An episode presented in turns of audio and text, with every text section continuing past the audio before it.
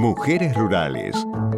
Costumbres, educación, tecnología, familia. Mujeres rurales. Por Nacional para todo el país.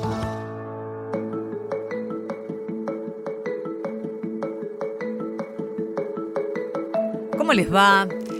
Bienvenidos. Eh, estaba escuchando la presentación del programa, costumbres, educación, tecnología, familia.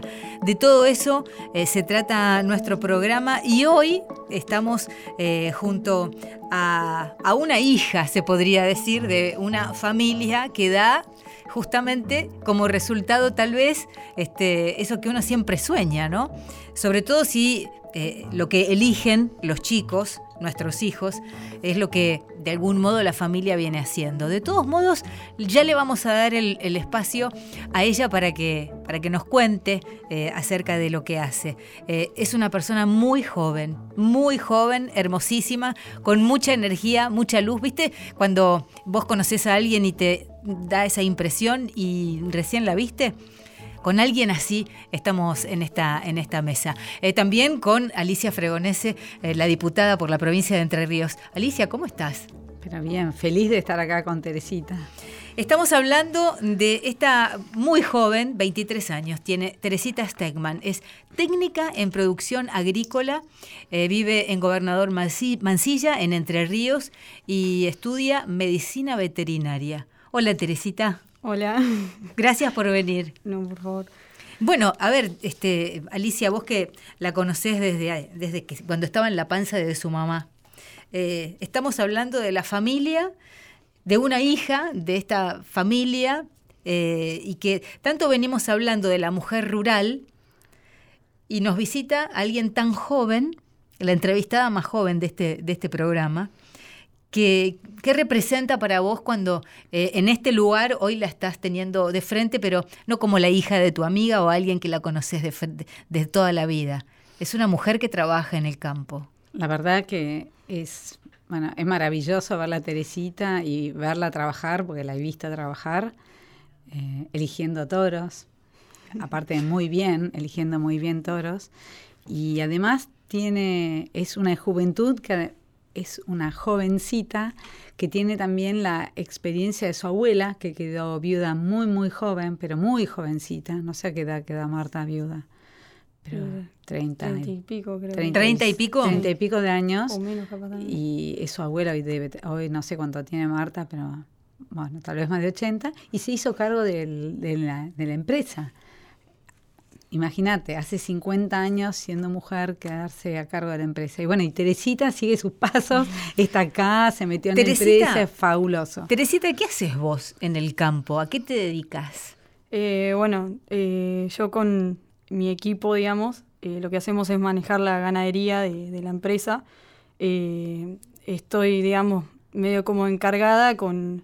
¿Esta con empresa el- es familiar? Sí, es la empresa de la familia, de, bueno, de muchos De la abuela. años, de la abuela. Perfecto. Eh, que bueno, obviamente en esa época era todo muy distinto y a mí, yo como que siempre admiré esa parte de, de mi abuela, que en esa época también siendo la mujer era mucho más complicado. ¿Qué veías hoy. en tu abuela cuando, cuando eras chica con ojos de niña y veías a alguien que querías mucho, por supuesto, y que tenía por lo menos tanta tremenda personalidad? ¿Qué es lo que veías? ¿Qué sentías? ¿Qué te...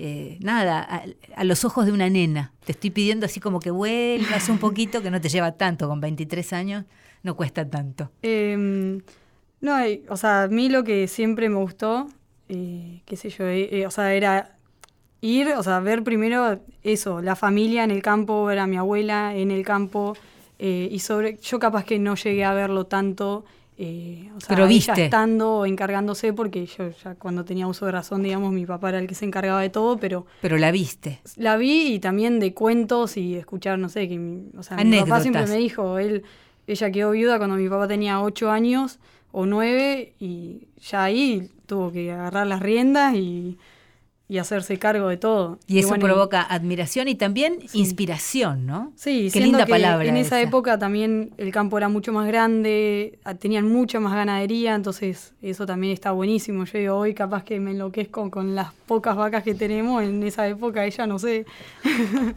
la verdad que sí. Y vos ten- hablas de un equipo, tenés un equipo. Sí. ¿Cómo, cómo, cómo es la, ¿Qué es lo que haces? ¿Cómo, eh, cómo es la logística de tu trabajo? ¿Cómo, qué- en, qué, ¿En qué consiste tu trabajo y con todo el equipo? Bueno, nosotros somos, eh, o sea, tenemos, está todo distribuido en tres campos, por lo tanto en cada campo hay un encargado y después hay un encargado general de ganadería, estoy yo también, y está el veterinario que va cada 15 días. Lo que tratamos de hacer es juntarnos, eh, o sea, el encargado, yo y el veterinario, los tres, eh, cada 15 días recorrer todos los campos, ver qué es lo que hay que mejorar, qué es lo que hay que hacer.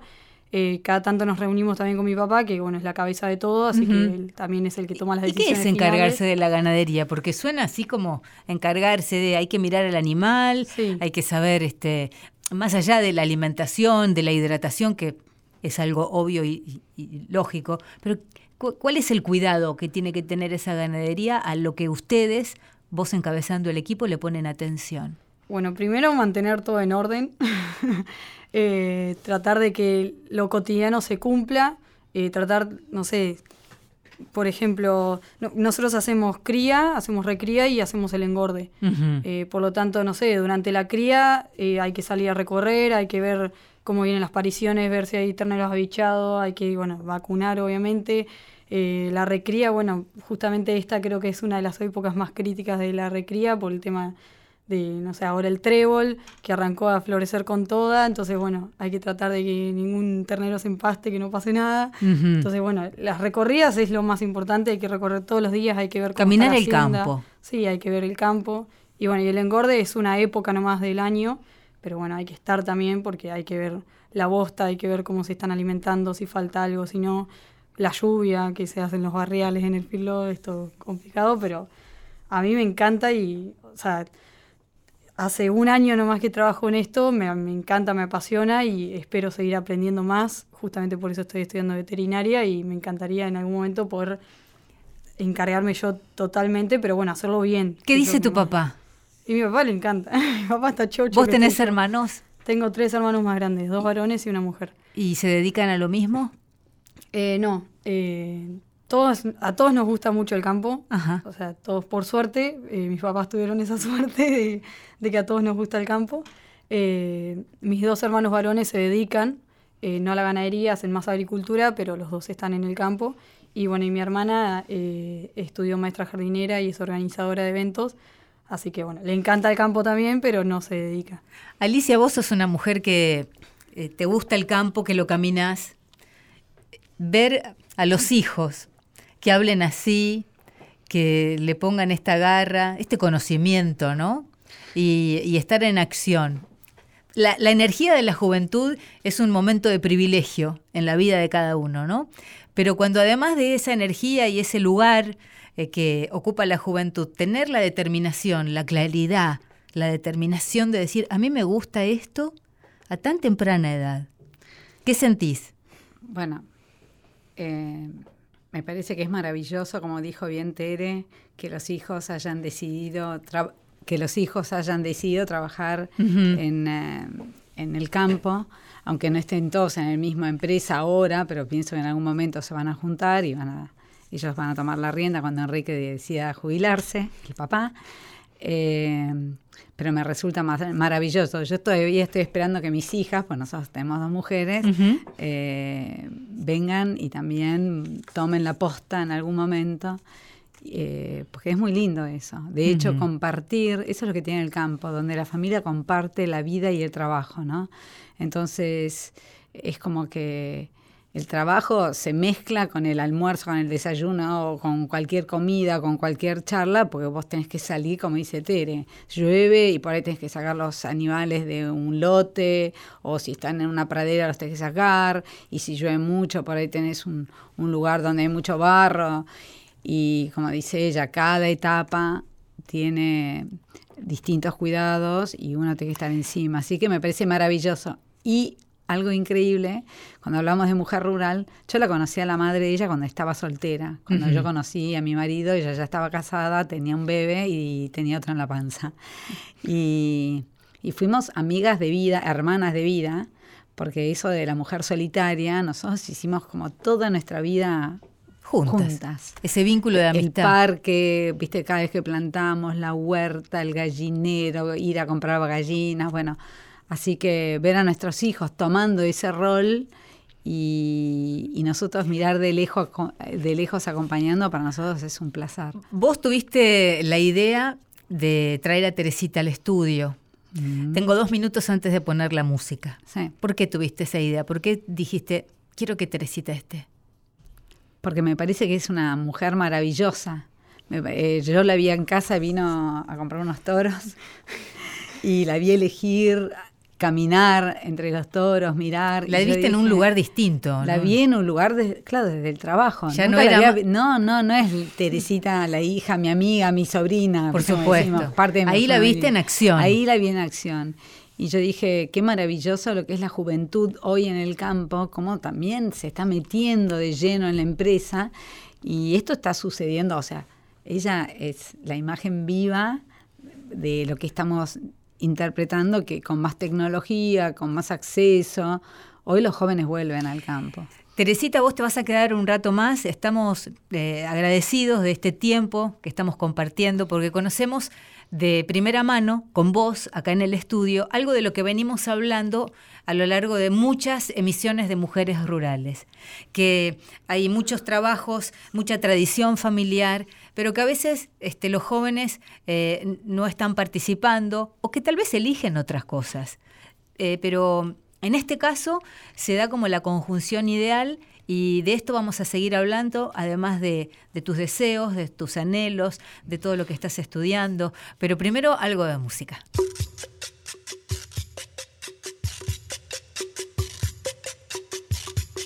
Saya, saya, saya, saya, saya, saya, saya, saya, saya. Es la saya de mi Bolivia, tiene agualito, tiene alegría, con este bombo que incita a bailar, con este reco que invita a gozar. ¡Saya! Con este bombo que incita a bailar, con este reco que invita a gozar.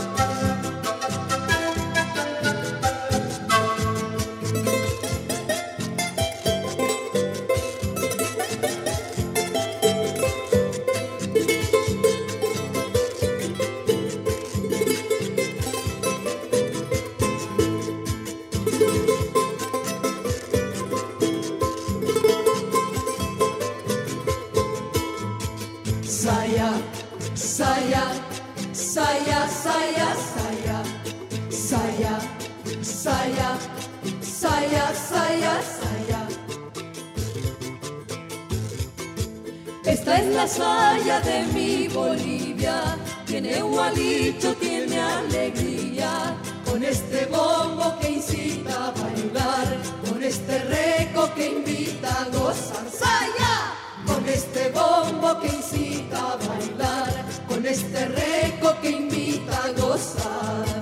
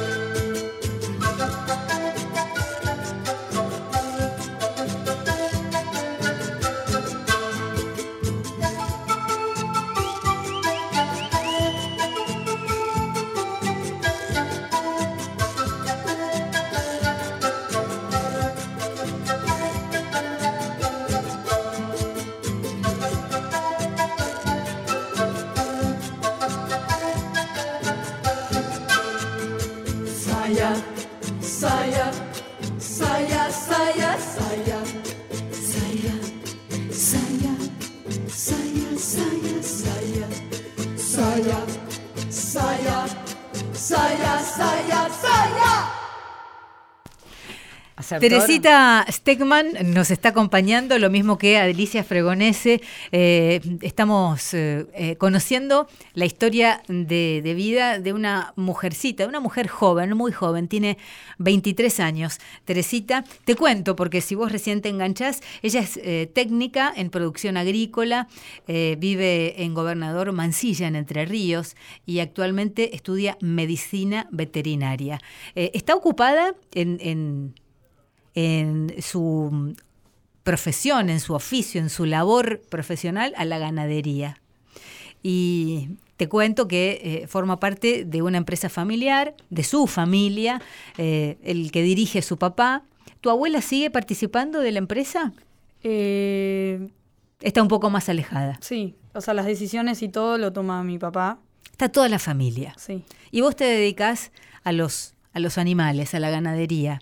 Eh, hablábamos de muchas cosas fuera de aire, pero eh, como sos tan joven, tuviste una determinación este, muy notable, porque es difícil, o te pasará con amigos tuyos que todavía no saben claramente a qué se quieren dedicar.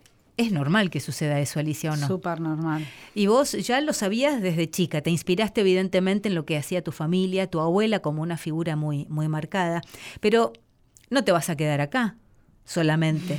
Estás estudiando veterinaria. ¿Qué te gustaría cuando ahora te pones a soñar en tu futuro, en tus aspiraciones? Eh, bueno, de hecho, algo que no había contado es que con mis hermanos, hace un año y capaz un año y medio ya, nos compramos algunas vacas. Arrancamos comprando 10 vacas y bueno, de a poco estamos creciendo. Así que, bueno, eso es algo también a, lo que aspiro, digamos, aparte de, de la empresa de mi familia en la que participa, digamos, mi, abuela, mis tíos, mis primos, eh, con mis hermanos, eh, estamos tratando de, hacer nuestro camino también.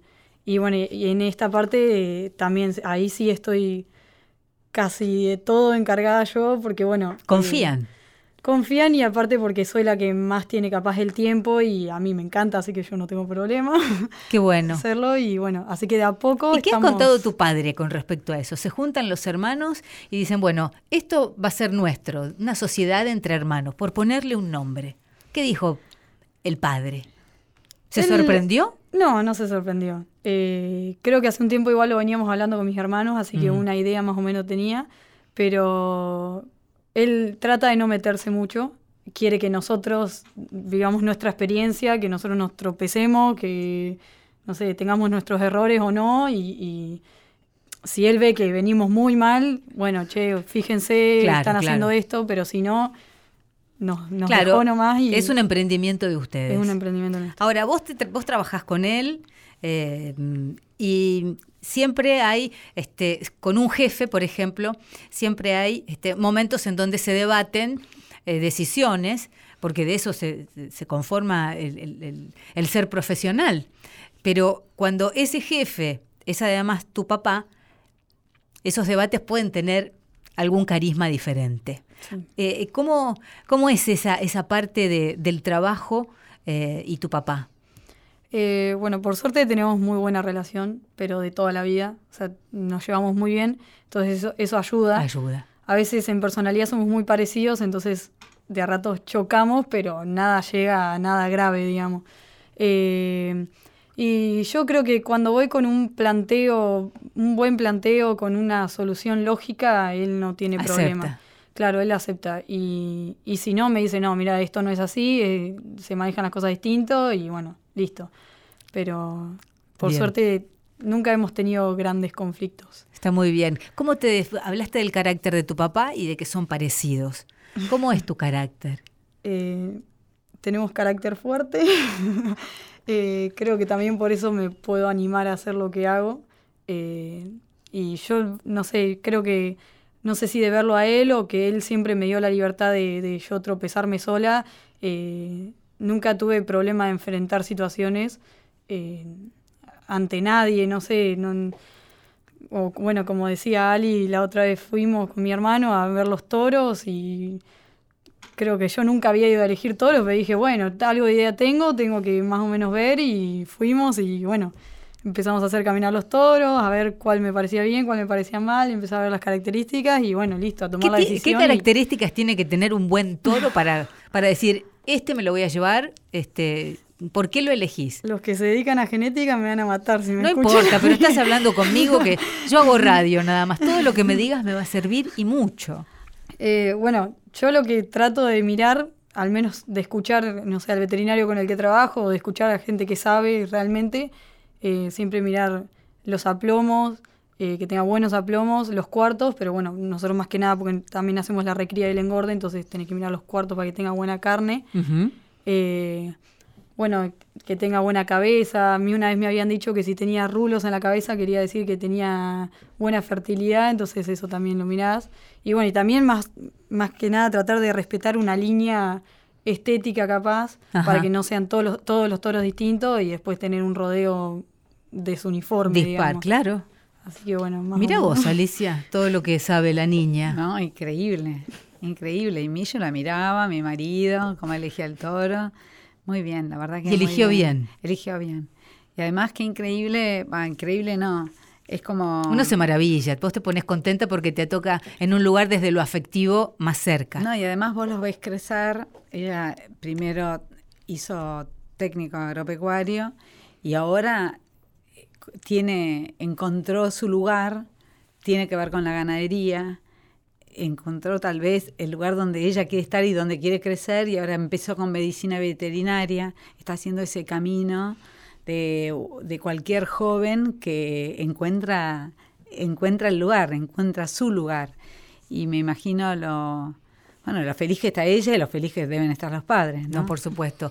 Eh, eh, cuando te decía eh, antes de, del corte musical eh, que siempre venimos hablando de, de que la juventud eh, tiene que encontrar un lugar que le quede cómodo. Si creció en el campo, a veces el campo no le ofrece las- sus aspiraciones, porque es muy importante que cada uno pueda tenga la posibilidad de elegir y, colmar sus expectativas, poder estudiar. A veces el estudio, como lo hablábamos también más temprano, es en un lugar donde no te queda muy cómodo, donde no estás muy contenta. Por ejemplo, la ciudad de Buenos Aires para vos puede ser muy eh, abrumadora y ruidosa, entonces preferís eh, un lugar donde es el hábitat común en donde vos creciste. Y a veces el lugar de origen eh, a los jóvenes no siempre, pero a veces no le permite eso a lo que aspiran. Acá se da todo, esa, esa cosa eh, uniforme donde eh, por suerte vos podés contarlo y además tenés tanto por hacer, porque desde tu abuela que empezó en las circunstancias que Alicia contaba que empezó, hacerse cargo de la empresa, eh, el modo de trabajar era muy distinto, ahora hay mucha tecnología, la tecnología cambia permanentemente, te tenés que actualizar, sirve mucho, eh, en fin, es como un momento muy diferente eh, y lo hablarán en cuestiones, en, no sé, en reuniones de empresa o familiares, el trabajo desde donde empezó hasta donde estás ahora, a lo largo de toda tu familia. Esas conversaciones deben estar. Sí, sí, obviamente todo era muy distinto. A veces papá me muestra las planillas, por ejemplo, el otro día encontramos unas planillas de cómo hacían el conteo de Hacienda o, o, o bueno, cómo estaba dividido. Y ves hoy, nada, agarrás la computadora, la abrís, agarrás Excel y en dos minutos ya tenés todo. Eso es, un ejemplo. Sí, es impresionante cómo cambió todo. ¿Y cómo ves a la juventud en general eh, alrededor tuyo, eh, en tu lugar, ¿no? Eh, es decir, en la provincia de Entre Ríos o la gente que se dedica al campo, conoces a los jóvenes, están interesados, tenés amigos que que dicen, este, te quiero acompañar, no, Tere, estás re loca, yo me voy, no sé, porque tus pares deben tener este, opiniones. Hay de todo. Eh, yo tengo muchas amigas que, que no, que no tienen nada que ver con el campo, eh, pero igual me acompañan, van, se interesan, les encanta ir. Capaz que lo toman más como un descanso, pero igual van y lo disfrutan. Y después tengo muchas amigas que estudian agronomía o bueno, también me hice muchos amigos en, en la tecnicatura, claro. que bueno, han seguido también su camino. eh, y seguimos todos muy unidos, pero también muchas amigas de allá que capaz que todas estudiamos en, en facultades distintas, pero todas agronomía o algo relacionado con el campo. Y bueno, particularmente dos amigas mías me acompañan mucho. Eh, siempre que salgo al campo vienen conmigo a aprender y les encanta. Eh, y siempre, no sé, hay que hacer tacto, vienen conmigo a hacer tacto. Hay que hacer raspaje, vienen conmigo a hacer raspaje. Cualquier trabajo de manga están ahí conmigo. ¿Cómo ves? Este, es una pregunta casi de rigor, pero este, hoy desde un lugar muy especial, ¿no? Em, ¿Cómo ves a, la mujer en el campo? Em, ¿Desplazada, más equiparada con el trabajo de los hombres? ¿Cuál es tu percepción? Em, yo capaz que pienso muy distinto a la gente, pero yo creo que a la mujer en el campo se la respeta muchísimo, o al menos en mi experiencia es así. Eh, yo, a mí nunca me trataron distinto, capaz me cuidan más, porque bueno, quieras o no, a veces uno tiene que poner su fuerza física o algo y me ven y hay colaboración. lo hago yo. Hay colaboración. Sí, es, pero a mí me gusta hacer una más. Eh, yo si hay que vacunar, estoy ahí, si hay que hacer tacto, estoy ahí. A mí me gusta y, y me gusta estar con ellos, digamos. Eh, a nosotros, a nosotros nos, nos gusta estar charlando con vos eh, y por sobre todo agradecerte este tiempo que te acercaste aquí a la radio. Eh, esto lo escucha, eh, se, va a escuchar en muchos lugares de, Radio Nacional en todo el país y es un mensaje muy lindo de, de una joven como vos que tiene 23 años, que es como un ejemplo y hasta tal vez de estímulo para alguien que dice yo también me voy a animar, por más que tal vez este, no tenga este, una opinión positiva como le gustaría. Eh, Alicia, gracias por la idea de traer a Teresita. No, gracias a Tere, gracias a vos y como decimos, las mujeres van traspasando todos los techos de cristal, ¿no? Eh, nosotros nos estamos traspasando del límite de este programa, nos quedamos cortos, pero Mujeres Rurales está llegando a su final. A todos los que participan de este programa, muchas gracias. Nos encontramos la próxima semana.